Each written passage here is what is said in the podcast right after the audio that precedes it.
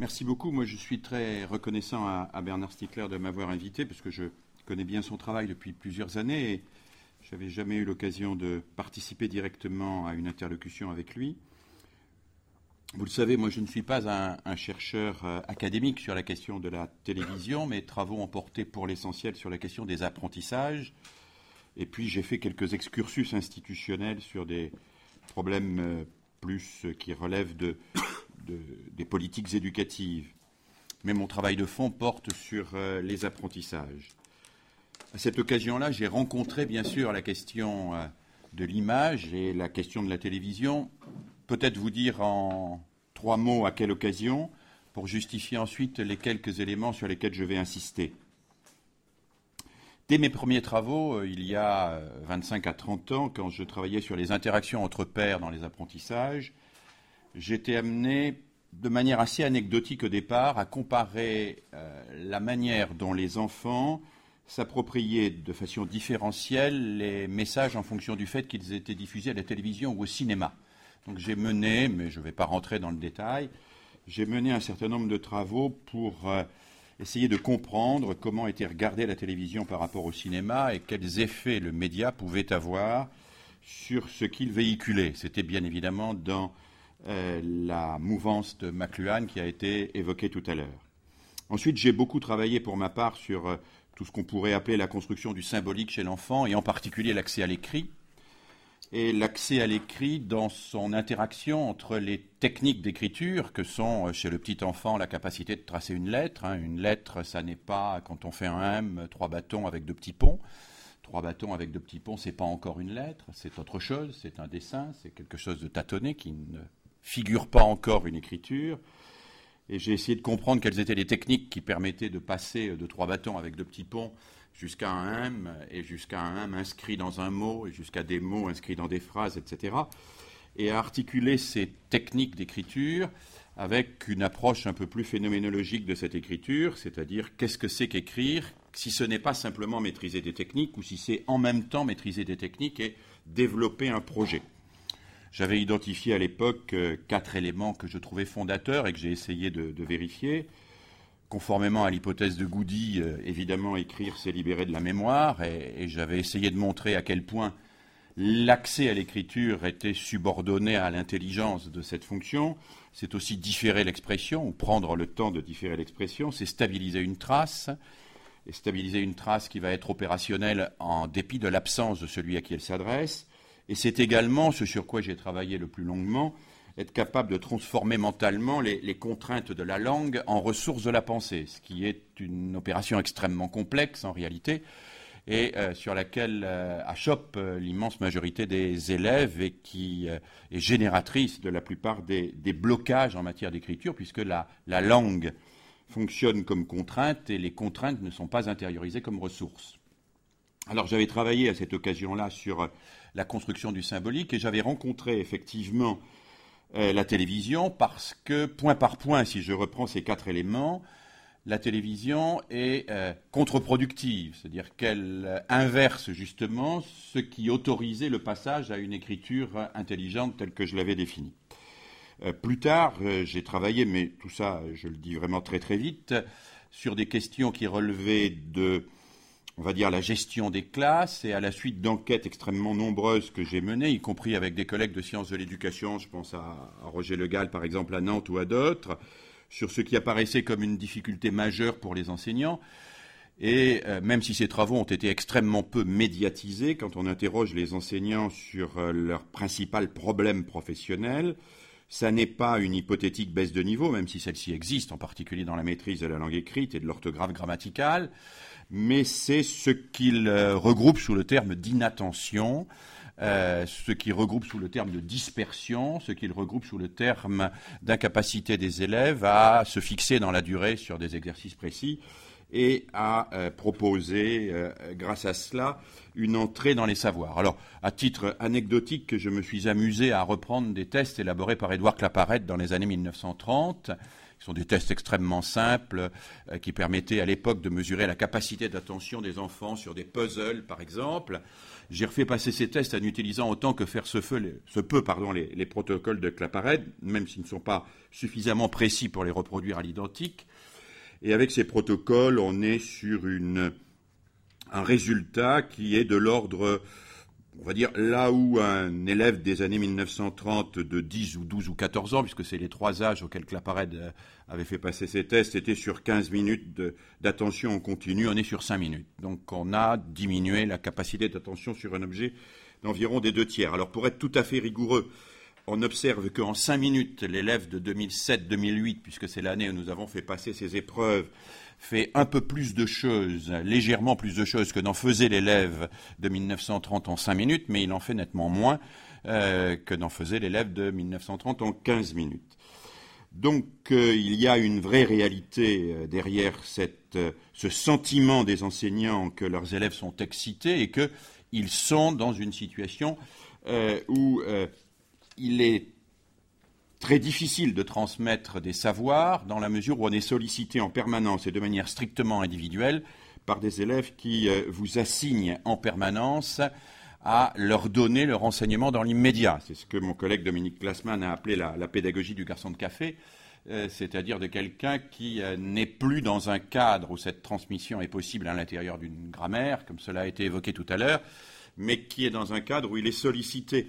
euh, pour euh, répéter par exemple individuellement des consignes à, chaque élève en permanence, pour euh, rappeler individuellement à chaque élève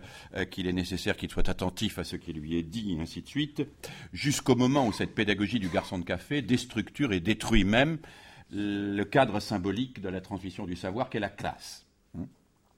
Alors, je me suis intéressé à ces éléments-là, et vous voyez bien que ces éléments-là ont quelque part un rapport avec les questions qui ont été abordées par euh, Bernard euh, Stickler tout à l'heure. Moi, j'y suis entré par la question euh, de l'apprentissage, la question de la pédagogie et la question de la gestion de la classe.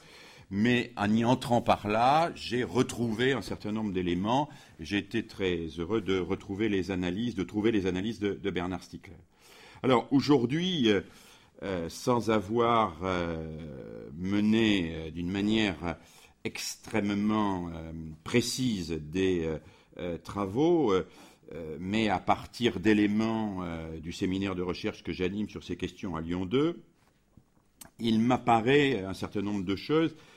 et je voudrais illustrer ce qu'a dit Bernard Stickler à travers trois, trois, mots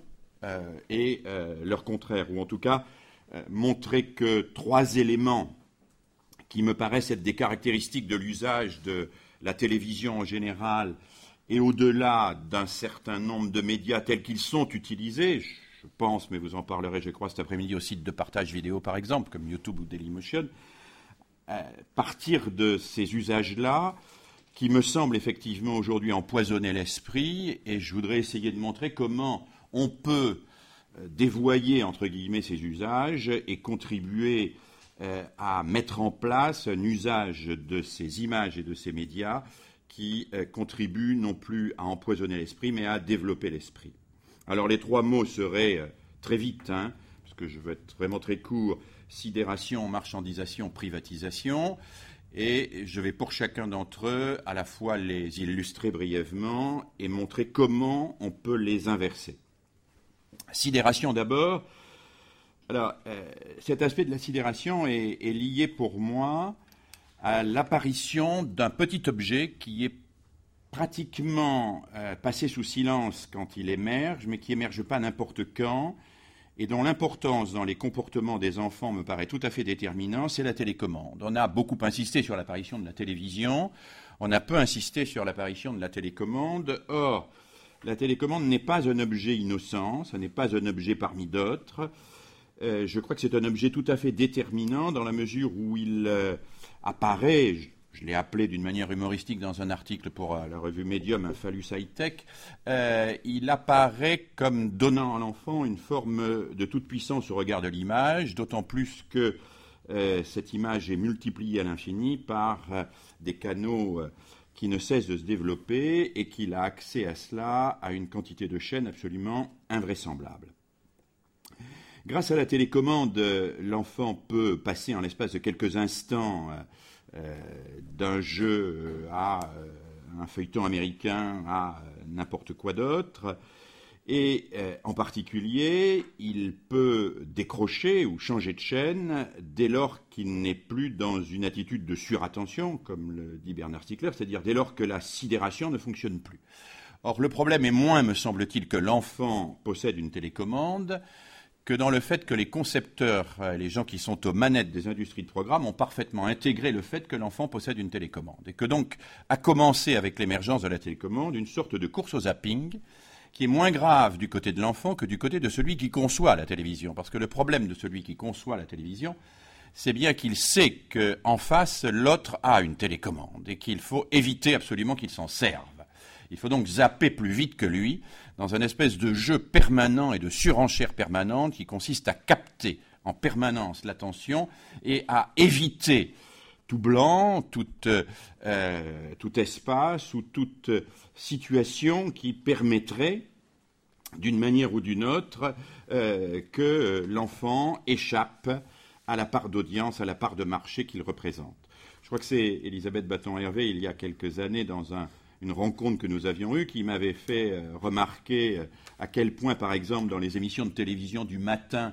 euh, très vite, euh, les deux chaînes qui se livrent une concurrence euh, foudroyante là-dessus, qui sont TF1 et M6, avaient compris qu'il fallait absolument supprimer les génériques de fin des dessins animés, dans la mesure où pendant ces génériques de fin, les enfants zappaient sur l'autre chaîne et étaient donc perdus pour la publicité. publicité d'autant plus importante que, vous le savez, les enfants de 7 à 14 ans sont prescripteurs de 43% des produits que leurs parents achètent en grande surface. Donc nous sommes là devant un phénomène qui me semble absolument déterminant. Euh, j'avais fait, euh, euh, dans le cadre de cette étude sur la télécommande, une série d'observations sur des enfants, sur des familles, et une série d'observations également dans le cadre scolaire pour percevoir quel était le rôle exact euh, de ce petit objet que maîtrisent d'ailleurs extrêmement mal les adultes, d'abord parce qu'ils en ont en général deux, trois ou quatre sur la table du salon et qu'ils ne savent pas jongler entre eux, ce que les enfants font eux remarquablement bien, euh, et que les adultes sous-estiment alors qu'ils me semblent avoir introduit un usage spécifique de la télévision. J'ajouterai pour des raisons euh, purement conjoncturelles que nous avons assisté récemment à une surenchère extrêmement importante dans ce domaine avec des modifications assez radicales des comportements des adolescents, avec euh, deux phénomènes simultanés qui ont été le passage à la TNT et à l'écran plat. Alors, il y a une télécommande. Une télécommande, voilà. Euh, il se trouve que je fais effectuer euh, par un groupe de documentalistes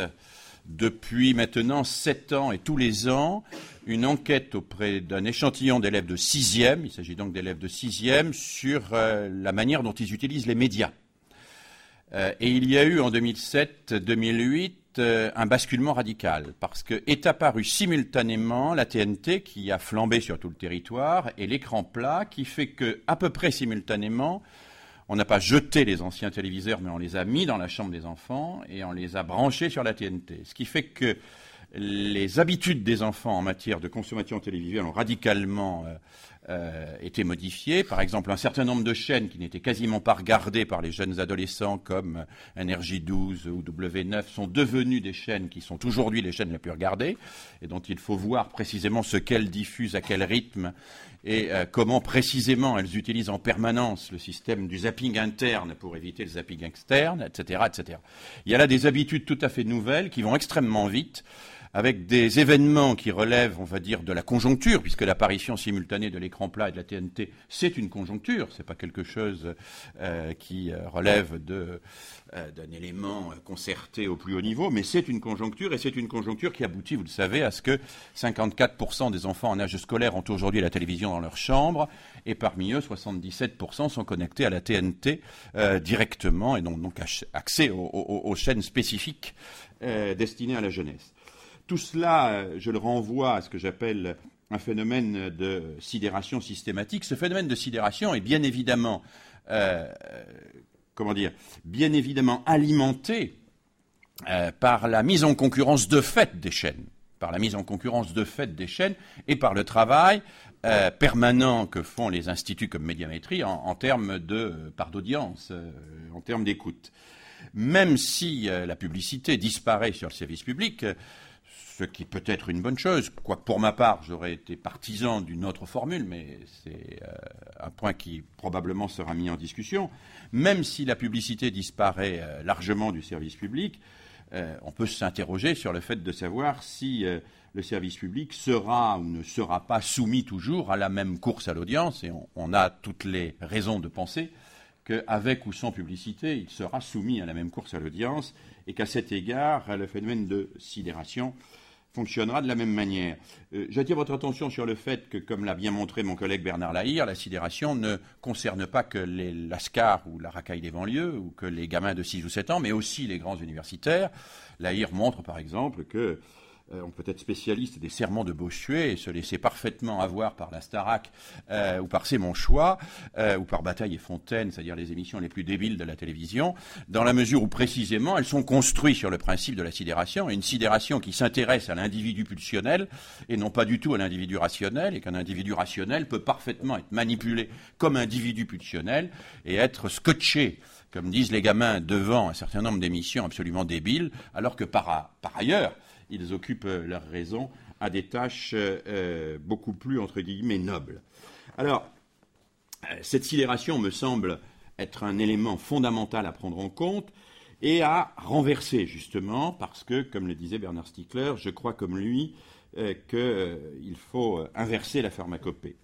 Alors, il se trouve que depuis 3-4 ans, je m'intéresse un peu à. Je travaille sur une petite chaîne de télévision s'appelle Cap Canal et qui est un service public mais financé par les collectivités territoriales,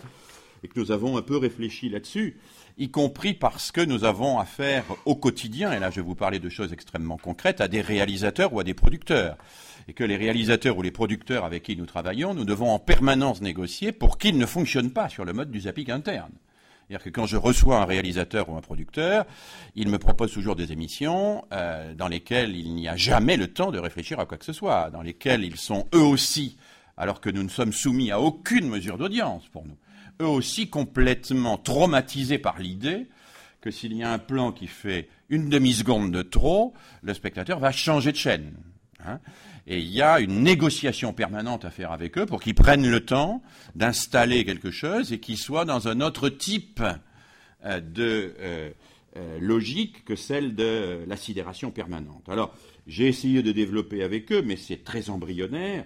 l'idée qu'entrer dans la complexité et introduire ce que Jérôme Brunner appelle une forme de dramaturgie des savoirs pouvait servir de contrepoint à la sidération pulsionnelle. Alors la, dramaturgie des savoirs, c'est la capacité qu'on peut avoir à travers les médias pour transformer les savoirs en intrigues, en histoire, et pour faire de ces savoirs qui sont habituellement proposés comme des essences éternelles immuables qui ne sont jamais apparues euh, dans l'histoire des hommes, des objets qui sont des objets euh, de conflit, de travail, euh, des objets de passion aussi, et montrer comment ces objets de conflit, de travail, de passion peuvent être réinscrits dans euh,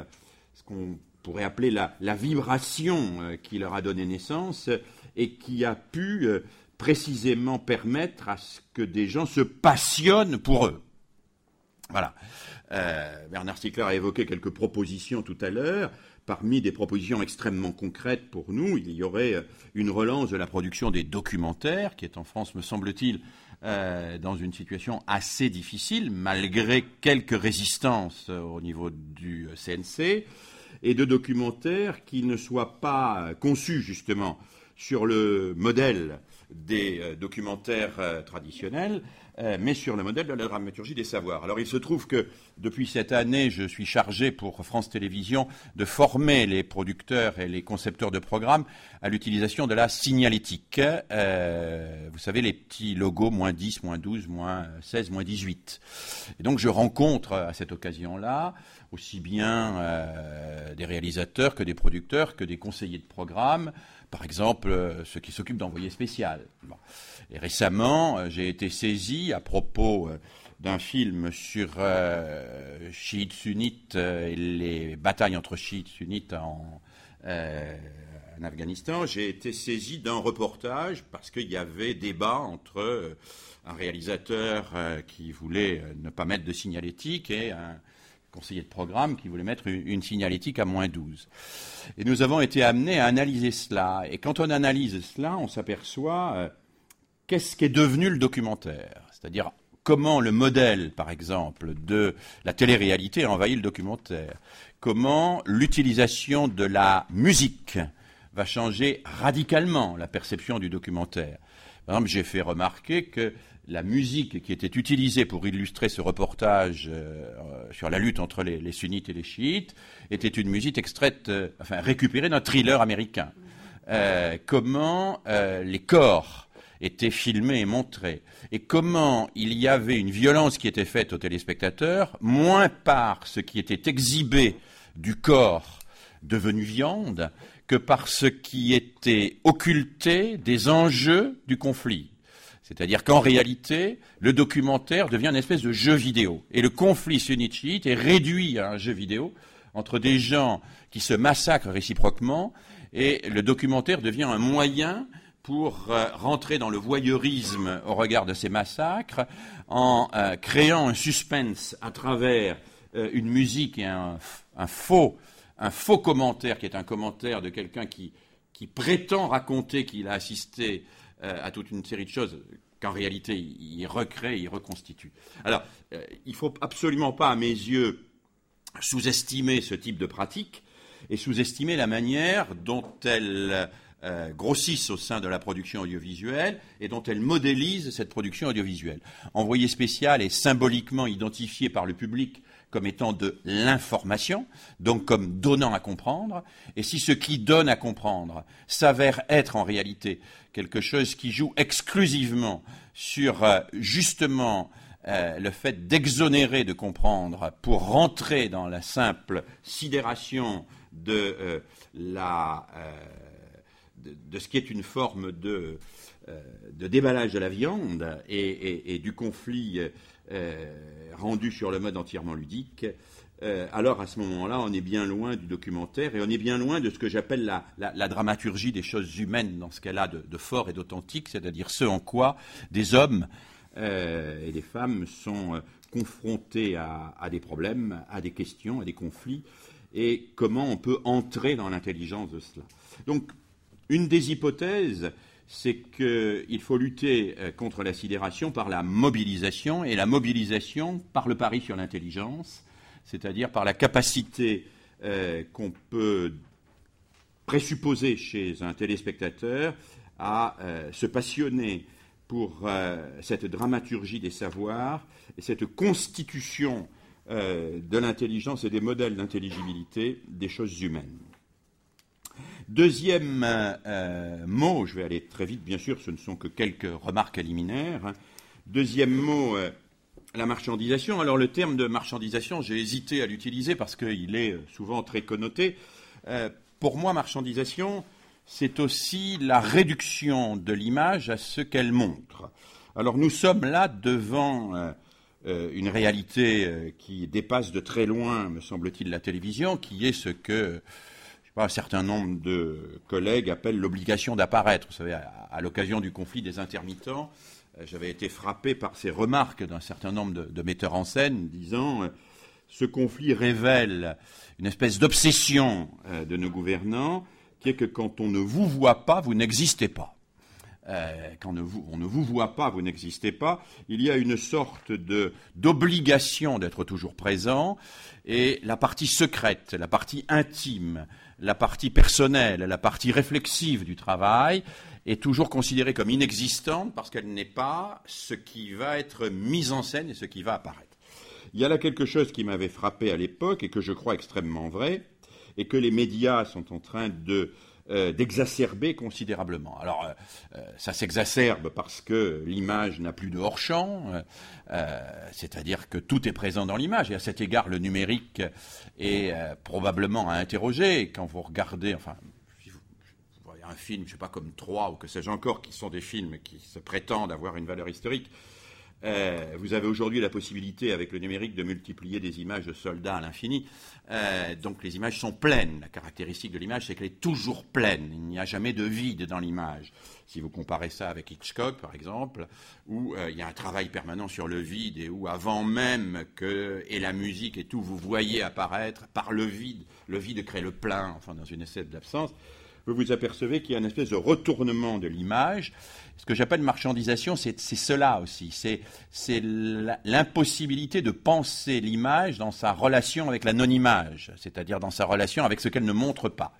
L'impossibilité de penser l'image dans sa relation avec quelque chose qui est autre chose que l'image, qui relève, on va dire, de la pensée et de toute une série d'autres processus euh, qui ne sont pas euh, immédiatement montrables. La marchandisation, c'est la disparition du hors-champ, la disparition de, l'invisible, c'est la disparition du non commercialisable, euh, c'est la disparition du, non quantifiable. Et euh, je ne voudrais pas ici trop longuement insister, mais c'est vrai qu'il y a euh, dans la dictature crois que le terme n'est pas trop fort, mais la dictature de la statistique et du quantitatif qui nous est imposée, euh, dans les mesures d'audience, mais aussi dans toute une série d'autres domaines, et dans la fameuse obligation de résultat, dont on pourrait discuter par ailleurs s'agissant de la question de l'éducation et de la culture, il y a là quelque chose qui relève, me semble-t-il, d'une certaine conception à la fois de l'éducation de, l'homme et de la société. Alors, euh, face à cela, euh, il me semble qu'il y a des possibilités aussi de, renverser les choses. Euh, c'est-à-dire de, restaurer des images qui, rendent possible ce que j'ai appelé dans les travaux la, construction du symbolique, c'est-à-dire la capacité à présentifier l'absence et à s'absenter dans la présence, c'est-à-dire à jouer sur le dialogue présence-absence. Présence-absence. Alors, moi, j'aurais là des propositions très techniques, très concrètes de celui qui est un peu du côté de la cuisine télévisuelle. Euh, mais par exemple, je crois à la nécessité de euh, d'émissions sur lesquelles euh, on revienne, par exemple, après qu'elles aient été vues une première fois. Je crois à la nécessité de donner la possibilité d'un retour sur un certain nombre de choses. Je crois à la nécessité de placer euh, le téléspectateur en interlocution par rapport à des images qui lui auront été proposées et sur lesquelles il va pouvoir prendre le temps de penser en leur absence. Parce que moi, je suis de, formation pédagogue et, je sais à quel point il est important pour l'enfant euh, de commencer à penser que les objets existent même quand il ne les voit pas. Euh, et justement, commencer à c'est pouvoir les manipuler psychiquement. On ne peut manipuler psychiquement objets que parce que vous pouvez euh, vous en faire une représentation symbolique indépendamment de leur présence physique. Il y a là toute une série de choses qui me paraissent devoir être travaillées. Il y a une manière aussi de lutter contre la, marchandisation qui me semble euh, devoir être mise en avant euh, systématiquement, lutter contre l'hégémonie des sondages hein, et des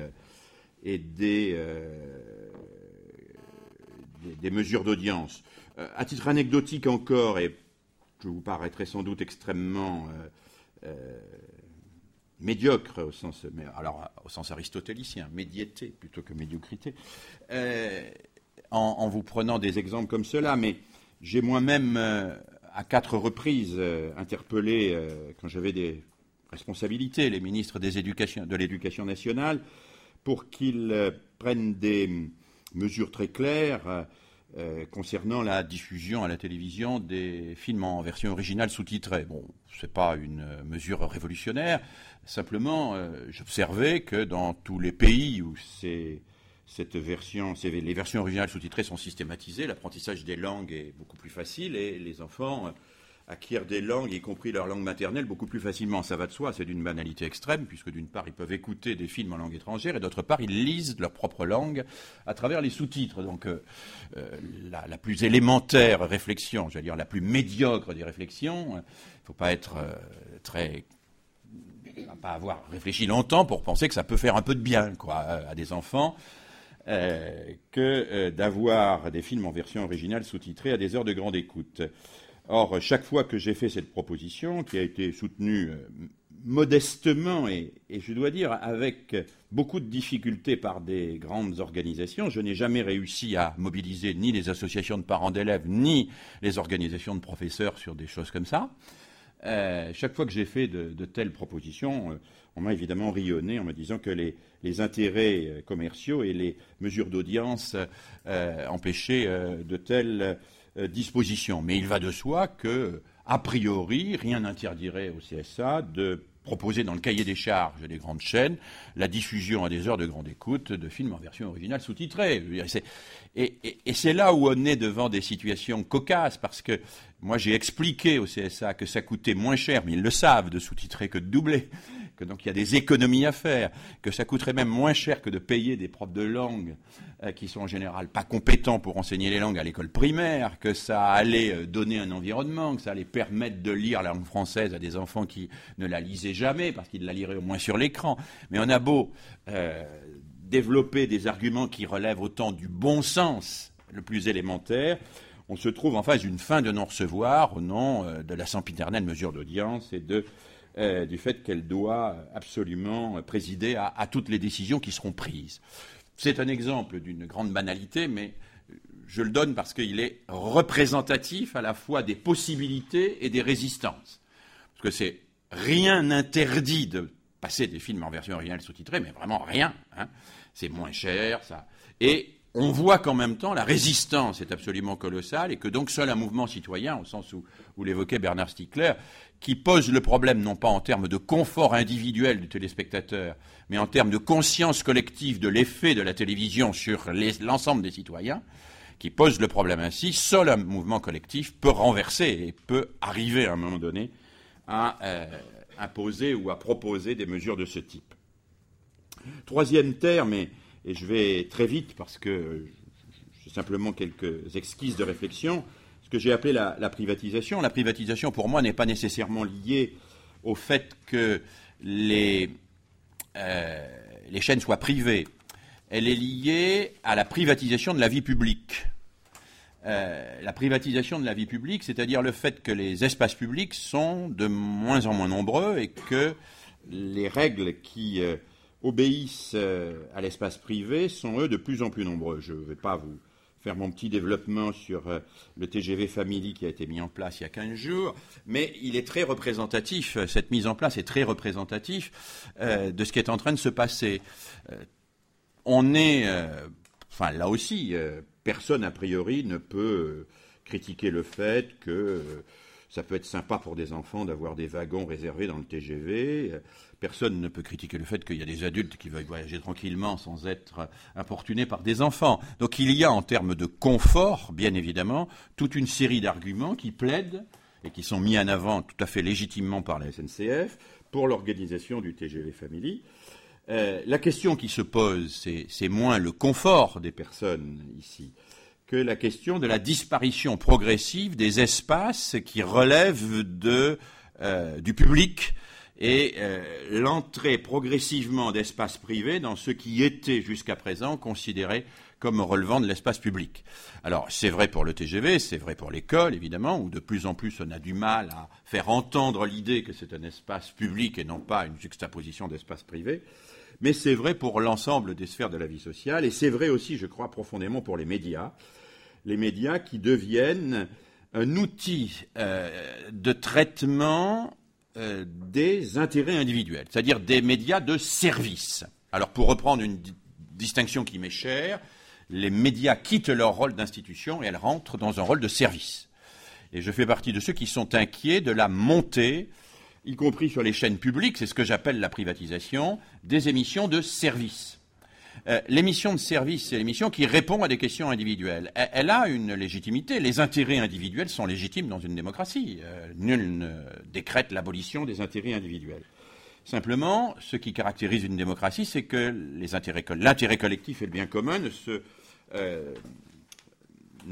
n'est pas la simple juxtaposition des intérêts individuels. Et là, je trouve qu'il nous faut réfléchir sur la manière dont un certain nombre d'émissions de grande écoute sur les grandes chaînes de télévision privées et publiques squattent euh, ou euh, euh, squeeze, pardon, pas squat. Si squatter, ce serait bien. En fait, qui squeeze, c'est plus embêtant. Squeeze les questions sociétales et politiques pour ne traiter que les questions qui relèvent de ce que j'appellerais le, paradigme psychologique du développement personnel, qui est en train de devenir absolument hégémonique, lui aussi. Si on prend par exemple des statistiques très simples, hein, on s'aperçoit que euh, sur la télévision, euh, euh, les émissions qui relèvent du politique, y compris non pas au sens des débats politiques, mais de la de l'interrogation sur les problèmes politiques euh, représente aujourd'hui euh, sur les chaînes publiques et euh, les grandes chaînes privées moins de 3% du temps, alors que les émissions qui relèvent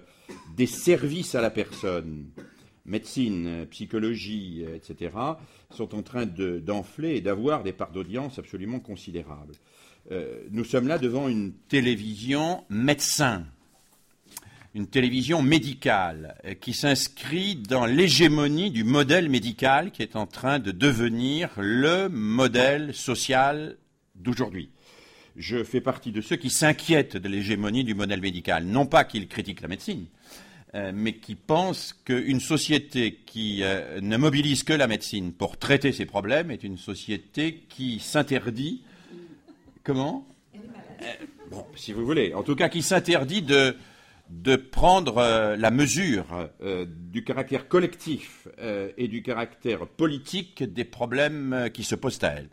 Dès lors qu'on traite le chômage par les anxiolytiques, c'est évident qu'on se donne un peu moins de possibilités de comprendre et d'avoir l'intelligence de la question du partage du travail.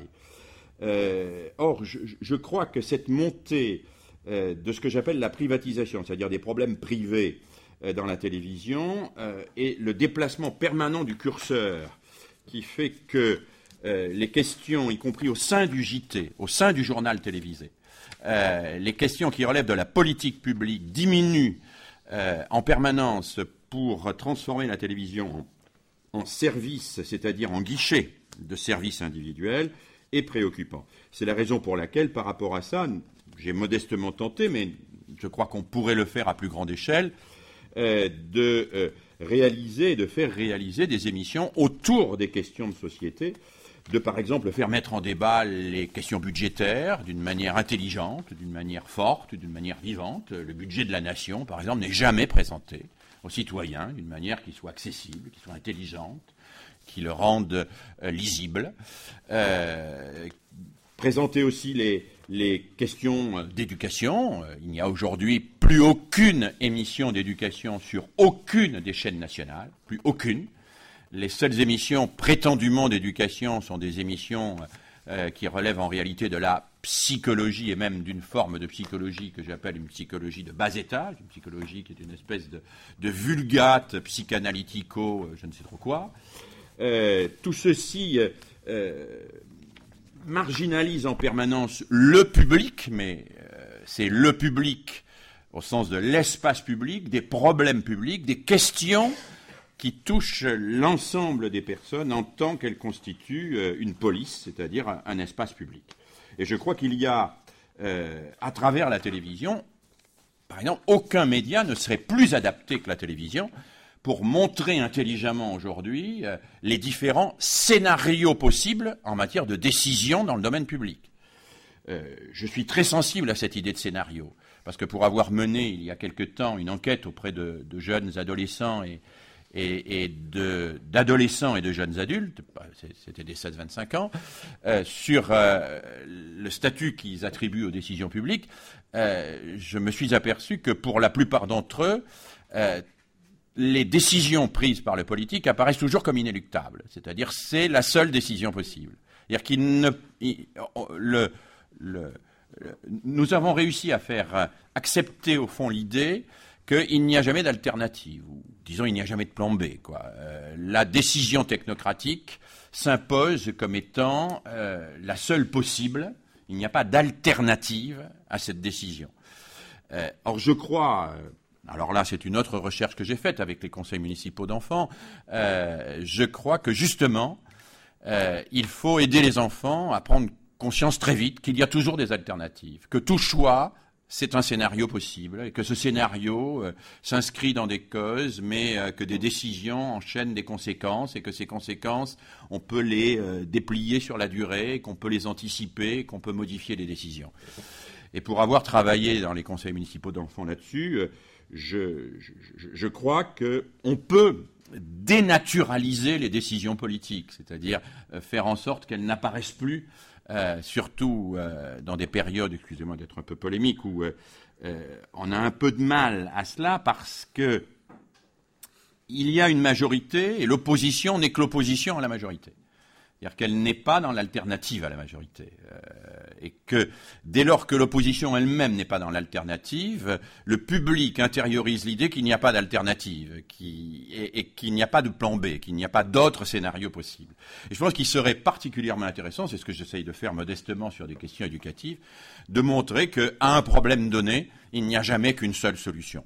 et qu'il euh, y a des solutions et qu'on va se battre scénario contre scénario et que c'est cela aussi la construction euh, d'une cité et de quelque chose qui peut apparaître comme un, début de, démocratie. Donc voilà, je, m'arrête là, c'était simplement quelques, quelques, remarques rapides pour vous dire à quel point je, je partage cette idée qu'on peut transformer ce qui est un poison de l'esprit en, en, occasion de, développement de l'esprit, ce qui est aujourd'hui euh, ce qui empoisonne la démocratie, euh, pour reprendre le, titre d'un célèbre ouvrage de, Bernard Stickler, euh, cette télécratie qui empoisonne la démocratie, je pense qu'on peut la renverser et qu'un mouvement citoyen pourrait permettre, avec des propositions extrêmement précises et concrètes, de commencer à renverser la vapeur dans ce domaine. Voilà.